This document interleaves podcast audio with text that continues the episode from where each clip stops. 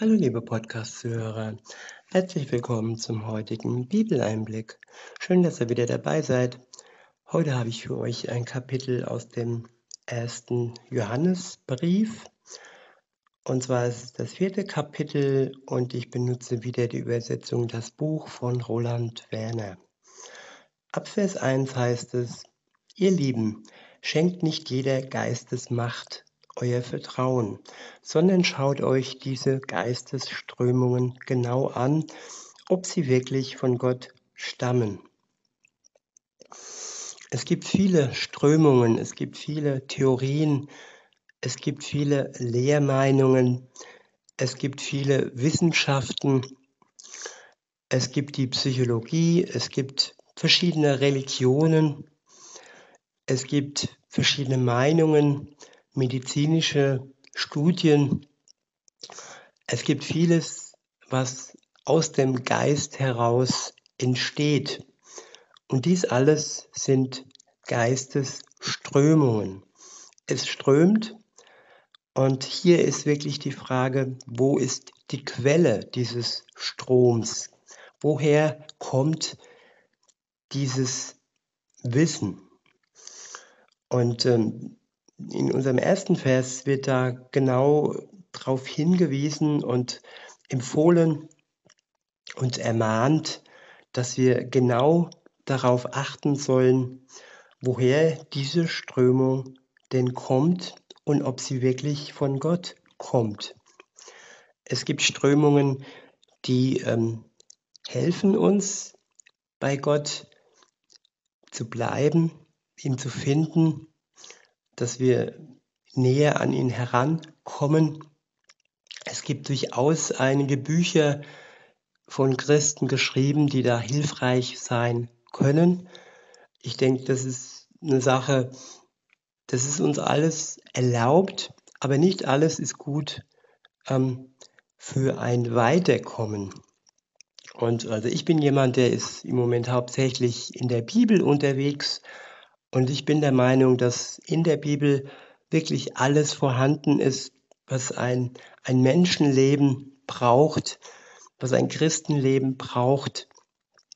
Und ich brauche für mich jetzt keine zusätzlichen Quellen, keine zusätzlichen Geistesströmungen, die mich da äh, voranbringen. Das Wort Gottes alleine ist für mich da völlig ausreichend aber wenn ihr da für euch so unterwegs seid, dass ihr sagt, okay, vieles ist hilfreich, dann achtet aber wirklich genau darauf, ob, dies, ob diese Geistesströmung von Gott stammt. Weiter heißt es, denn viele falsche Propheten sind in die Welt gekommen. Daran könnt ihr den heiligen Gottesgeist erkennen. Jeder Geist, der anerkennt, dass Jesus, der Messias, als ein echter Mensch aus Fleisch und Blut in die Welt gekommen ist, der hat seinen Ursprung in Gott. Ja, es ist ein Erkennungszeichen, ein Erkennungsmerkmal einer Geistesströmung, eines Geistes, ob dieser denn anerkennt, dass Jesus in Fleisch und Blut auf der Welt war dass Jesus leibhaftig als Sohn Gottes auf der Welt war, dass Jesus nicht nur ein Prophet, sondern Gottes Sohn ist und dass er der Erlöser der Welt und aller Menschen ist. Und wer dies anerkennt, welche Geistesströmung dies anerkennt, da kann man wirklich ähm, sicher sein, die Quelle dessen ist Gott.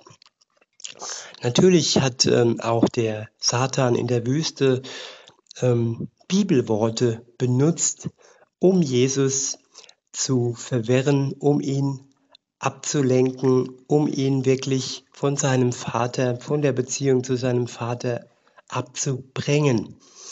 Es sind sogenannte Versuchungen, die oftmals auch im Gewand eines scheinheiligen ähm, Propheten in Gänsefüßchen ähm, auf uns zukommt. Insofern ist es immer wichtig, dass wir wach bleiben, dass wir uns wirklich äh, nicht ähm, ein, nichts einlullen lassen und wirklich prüfen. Und je besser wir uns auskennen in der Bibel, je sicherer können wir auch äh, anderen Strömungen gegenüber ähm, sein. Weiter heißt es dann, und jede Geistesströmung, die Jesus nicht anerkennt, stammt nicht von Gott. Das ist der Geist, der zum Gegenmessias gehört. Der Gegenmessias, das ist Satan, das ist der Teufel, das ist der, der die Menschen von Gott wegbringen möchte oder es gar nicht ähm, zulassen will, dass sie Gott finden. Weiter heißt es, von dem, von dem habt ihr ja schon gehört, dass er kommen wird. Ja, er ist schon jetzt in dieser Welt. Ihr habt euren Ursprung in Gott, liebe Kinder, und habt diese Mächte besiegt. Ich wiederhole, ihr habt euren Ursprung in Gott, liebe Kinder, und habt diese Mächte besiegt. Der Ursprung, die Quelle eines jeden Christens ist Gott selbst. Und wer an dieser Quelle dran bleibt, der wird gereinigt und der besiegt all das Böse in seinem Leben.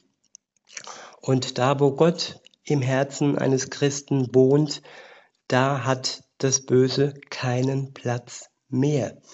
Da ist uns der Sieg inne und darauf können wir bauen. Weiter heißt es, denn der, der in euch ist, ist größer als der, der in dieser Welt sein Unwesen treibt. Ich wiederhole, denn der, der in euch ist, ist größer als der, der in dieser Welt sein Unwesen treibt. Ja, und er treibt es pompös mit Schallen und Krachen und mit vielen Zaubertricks.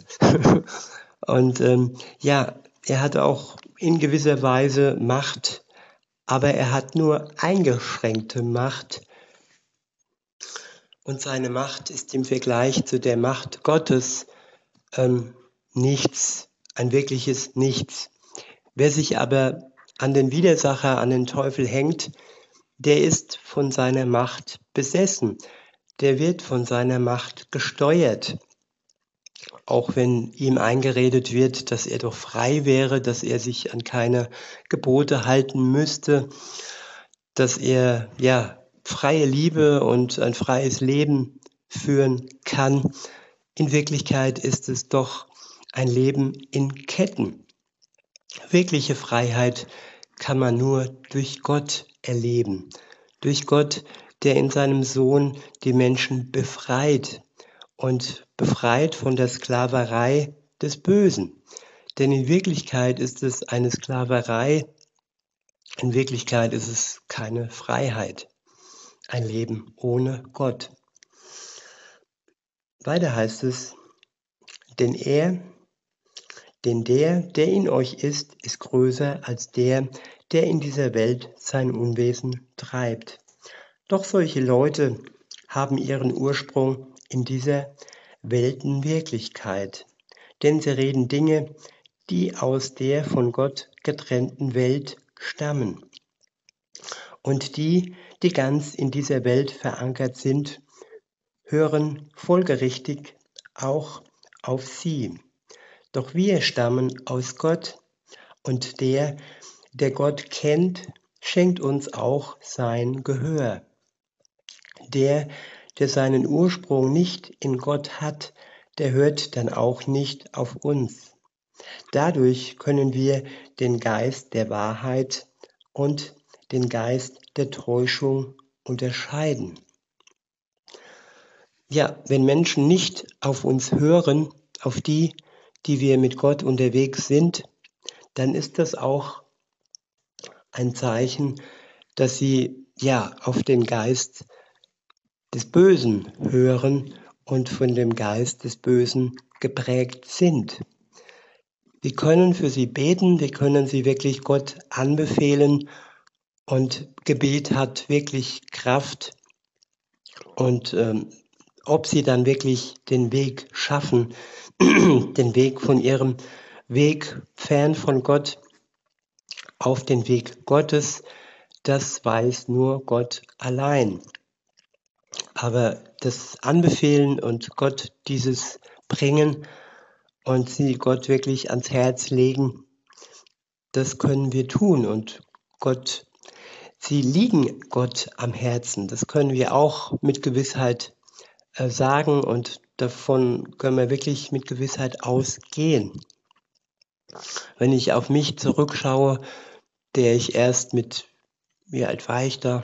29, auf jeden Fall noch nicht 30, äh, mich für Gott entschlossen habe, dann war die Zeit davor für viele wahrscheinlich auch eine Zeit, wenn sie mich damals schon gekannt hätten, wo sie für mich gehofft hätten und wo sie gehofft hätten, dass ich ja mein Herz wirklich Gott schenke und all die all den Liebeskummer, den ich damals hatte und all den Kram und all all das äh, ja verletzende, das man mir angetan hat.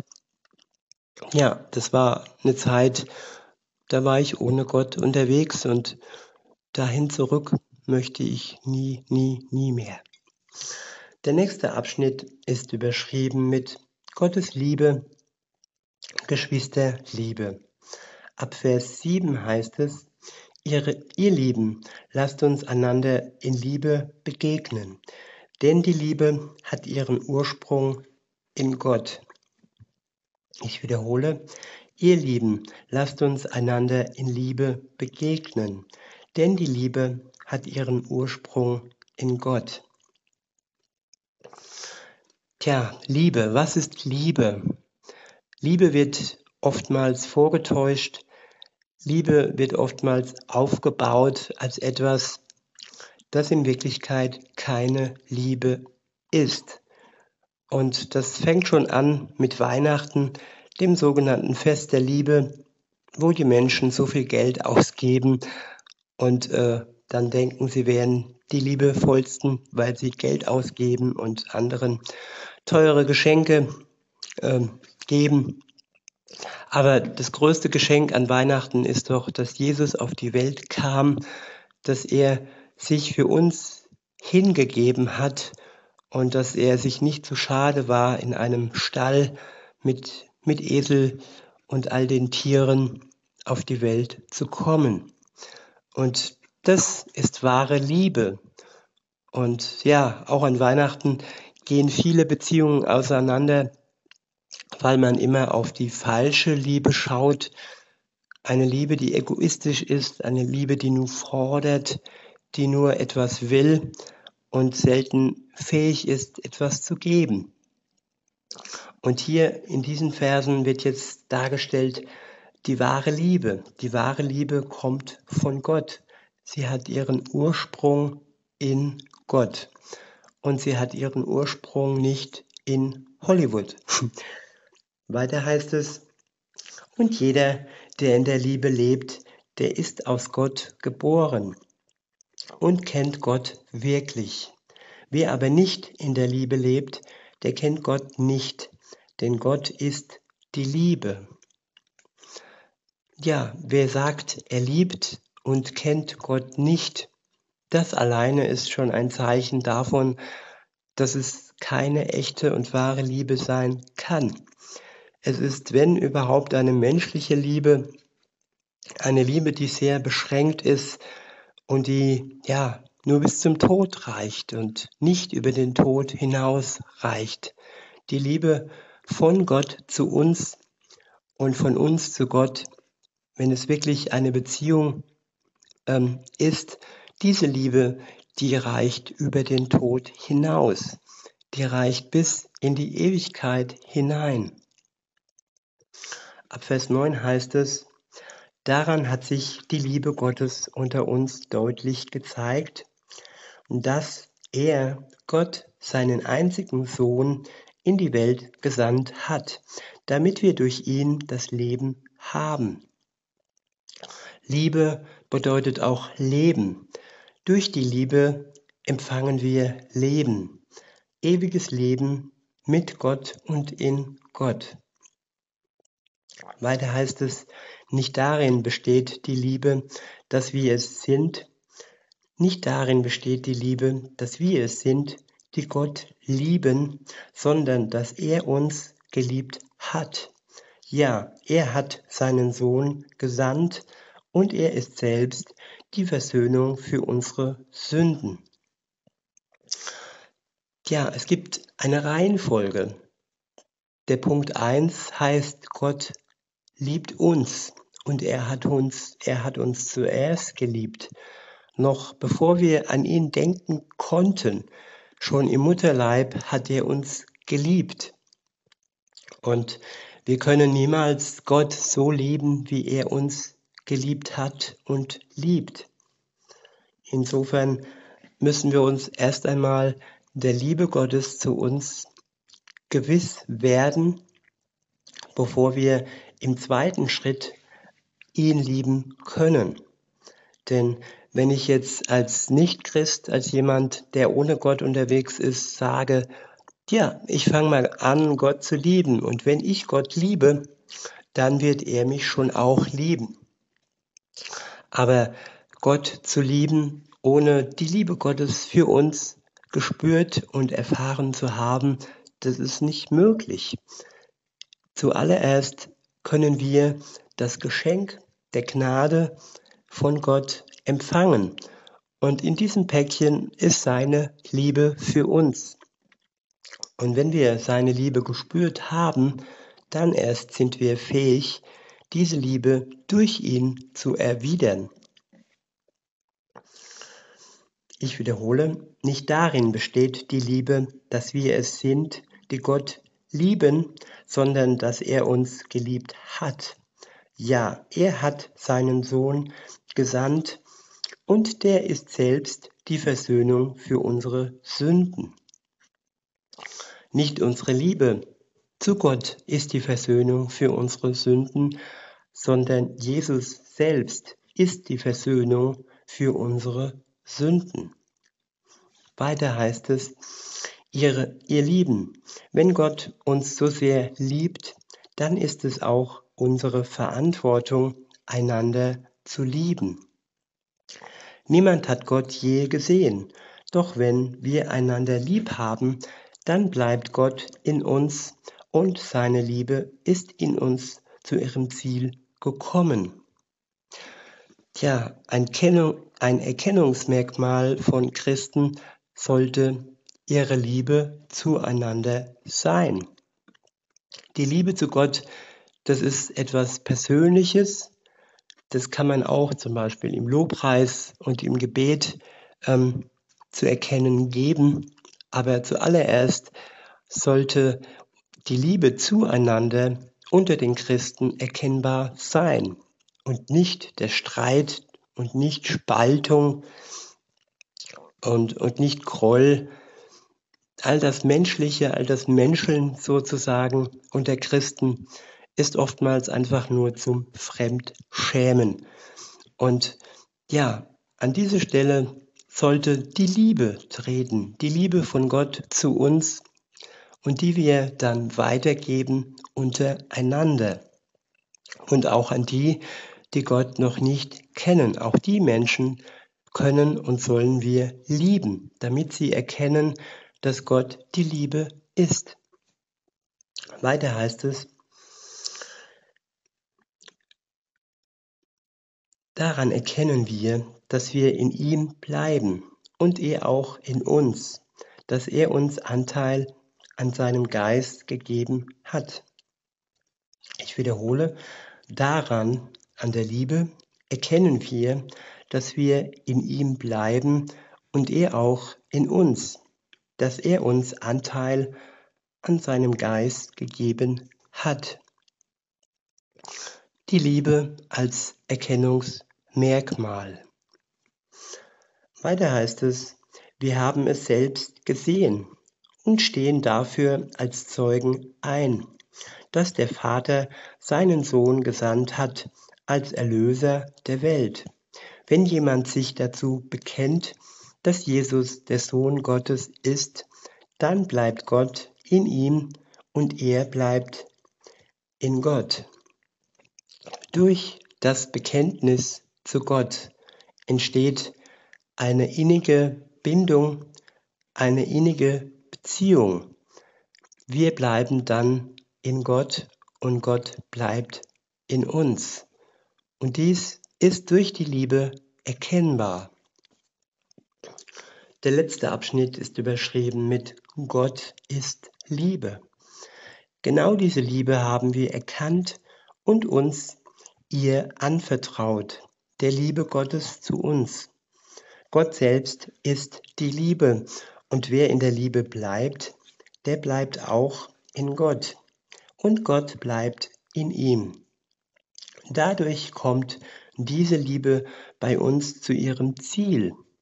Dann können wir offen und unverzagt auftreten an dem Tag, an dem Gott die Menschen richten, denn so wie er Gott ist, so verhalten wir uns auch in dieser Welt. Ich wiederhole nochmal den letzten Abschnitt. Dadurch kommt diese Liebe bei uns zu ihrem Ziel. Dann können wir offen und unverzagt auftreten an dem Tag, an dem Gott die Menschen richtet. Denn so wie er Gott ist, so verhalten wir uns auch in dieser Welt. Gott ist nicht nur der liebe Gott.